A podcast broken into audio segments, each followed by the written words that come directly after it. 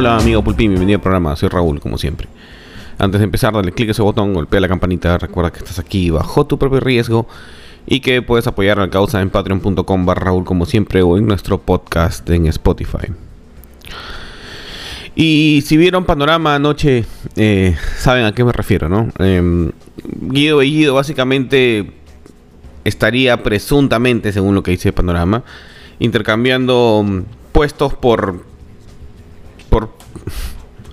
por cuchipandas, pues, ¿no? Entonces, un patita le da un departamento y Guido Bellido lo pone de asesor del Ministerio de Turismo y así, ¿no?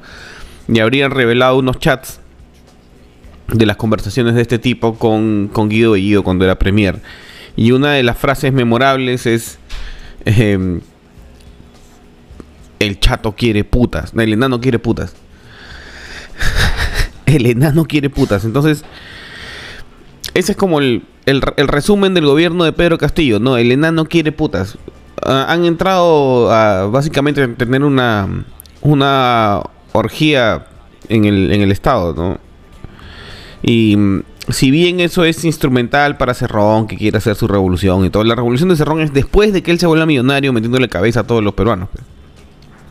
Entonces ahí no hay demasiado que, que mm, analizar, pues ese es el problema para hacer el programa, ¿no? Si el resumen del gobierno es el no quiere putas, entonces podríamos analizar que las quiere rubia, morenas, blancas, etcétera, ¿no? Pero no no hay nada más que eso, pues la pregunta está en si vamos a aguantar o si lo van a sacar, ¿no? Em, todo hace pensar que Dios está de su lado, ¿no? De hecho hay un cardenal que se ha vuelto garante del, del gobierno. Y si vieron este anoche también a Druckbacher, de haber comprado la cocaína en el parque porque estaba fuerte el tema.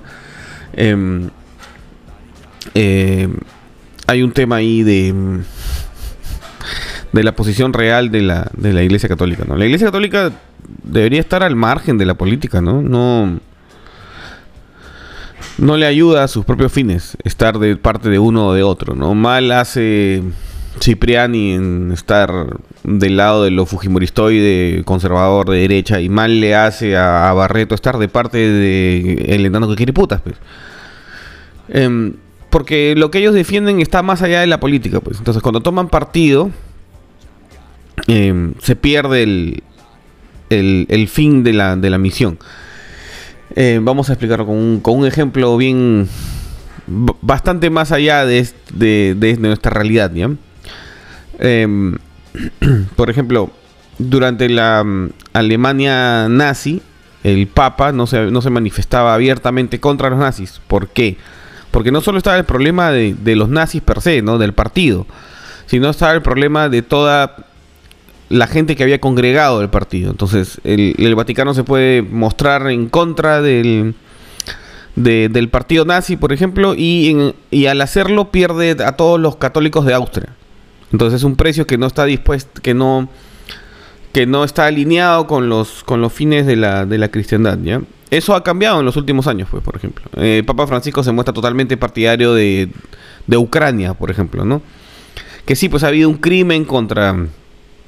Ha habido un, crimen contra el Estado de Derecho este, con, cuando Rusia ha invadido Ucrania. O sea, eso es una patanería de parte de, de Rusia y es un crimen. Pero cuando el Papa que está más allá de lo político, se pone de parte de una de las de los dos beligerantes, termina perdiendo la población de uno de los dos y la población que está perdiendo en el caso de Ucrania es son los cristianos de Rusia, pues.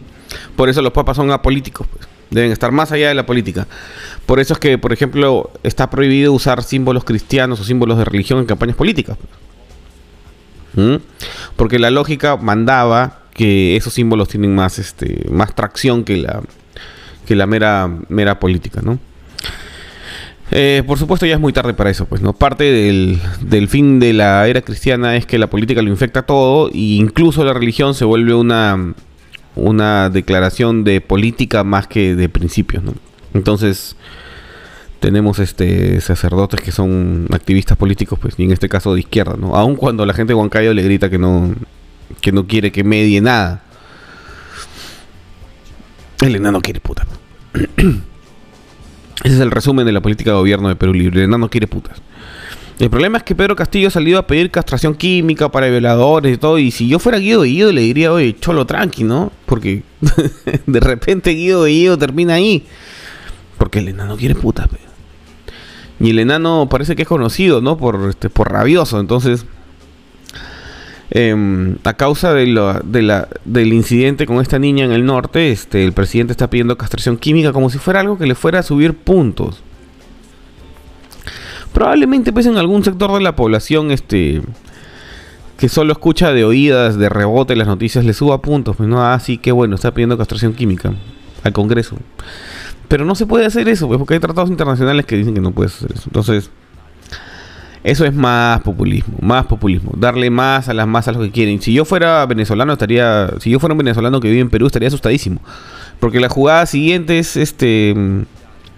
Es corretear a los venezolanos, pues les echas la culpa de todo lo malo en el país y los correteas. Saldría corriendo. De hecho, eh, el, rumor es que ya hay venezolanos que se están regresando a Venezuela porque dicen que Venezuela empezó igual y no piensan vivir la misma vaina de nuevo en Perú, ¿no? En realidad, lo que está pasando es que Venezuela podría empezar a venderle combustible de nuevo a Estados Unidos y entonces habría más plata para que los que tienen de rehén a Venezuela empiecen a dar subsidios a todos los pobres este, esta suerte de mm, comunismo caribeño y entonces este, ya no sea tan difícil vivir en Venezuela. Entonces, si vas a pasar atrocidades en Perú, mejor las pasas en Venezuela y se regresa. Esa es una de las, una de las consecuencias del conflicto ruso-ucranio. Que Venezuela se va a reactivar. Entonces, em, los aventureros de izquierda mm, caribeña van a seguir ahí, pues porque ahora van a estar financiados por el combustible que les compra Estados Unidos. Mientras tanto, nosotros inauguramos una refinería que en condiciones normales no sería una mala idea, pero habiéndose duplicado el presupuesto para construirla, deja un montón de cosas que pensar. Y ahí está, pues. O sea, ojalá funcione, ¿no? Porque con la deudaza que tiene Petroperú, si no funciona va a ser realmente un problema. Pero en general, este, este, este carnaval de prostitutas que hay en el, en el gobierno va a seguir, pues, porque a la al carnaval se le ha mm, se le ha aunado una nueva definición que es este fujimorismo de izquierda, ¿no? Ahí se les ocurrió que la forma de, de Pedro Castillo es fujimorismo de izquierda. Ya, a ver. El fujimorismo como fujimorismo ya era medio tóxico. Pero volver al fujimorismo un espectro gigante que lo cubre todo, ya solo, solo este, devela que tienen serios problemas de, de no sé, de cohesión de la realidad, ¿no? O sea, todo es Fujimorismo, ya. Todo lo malo es Fujimorismo. Hasta ver, ¿no? No, no, no todo lo malo está relacionado con Fujimori, ¿no? O sea, no está aquí con nosotros. Em, lo cual no le quita al Fujimorismo que tenga nada de bueno, ¿no? O sea, ya es bastante malo siendo de derecha, ¿no? Pero ya está en una fase medio inútil, ¿no? Medio inútil. O sea, imagínense que Combina se pasó al Fujimorismo para ser candidato a la alcaldía de Lima y al final el Fujimorismo dijo que ya no iba a postular. O sea, no hay mucho que, analizar porque no hay muchas jugadas pendientes. La única jugada es si lo vacan o no lo vacan y cómo se defiende. Entonces es, como el partido de ayer, pues. Hay un equipo al que solo le queda defenderse porque lo están goleando. Y mientras tanto, el enano que putas. Que estén bien.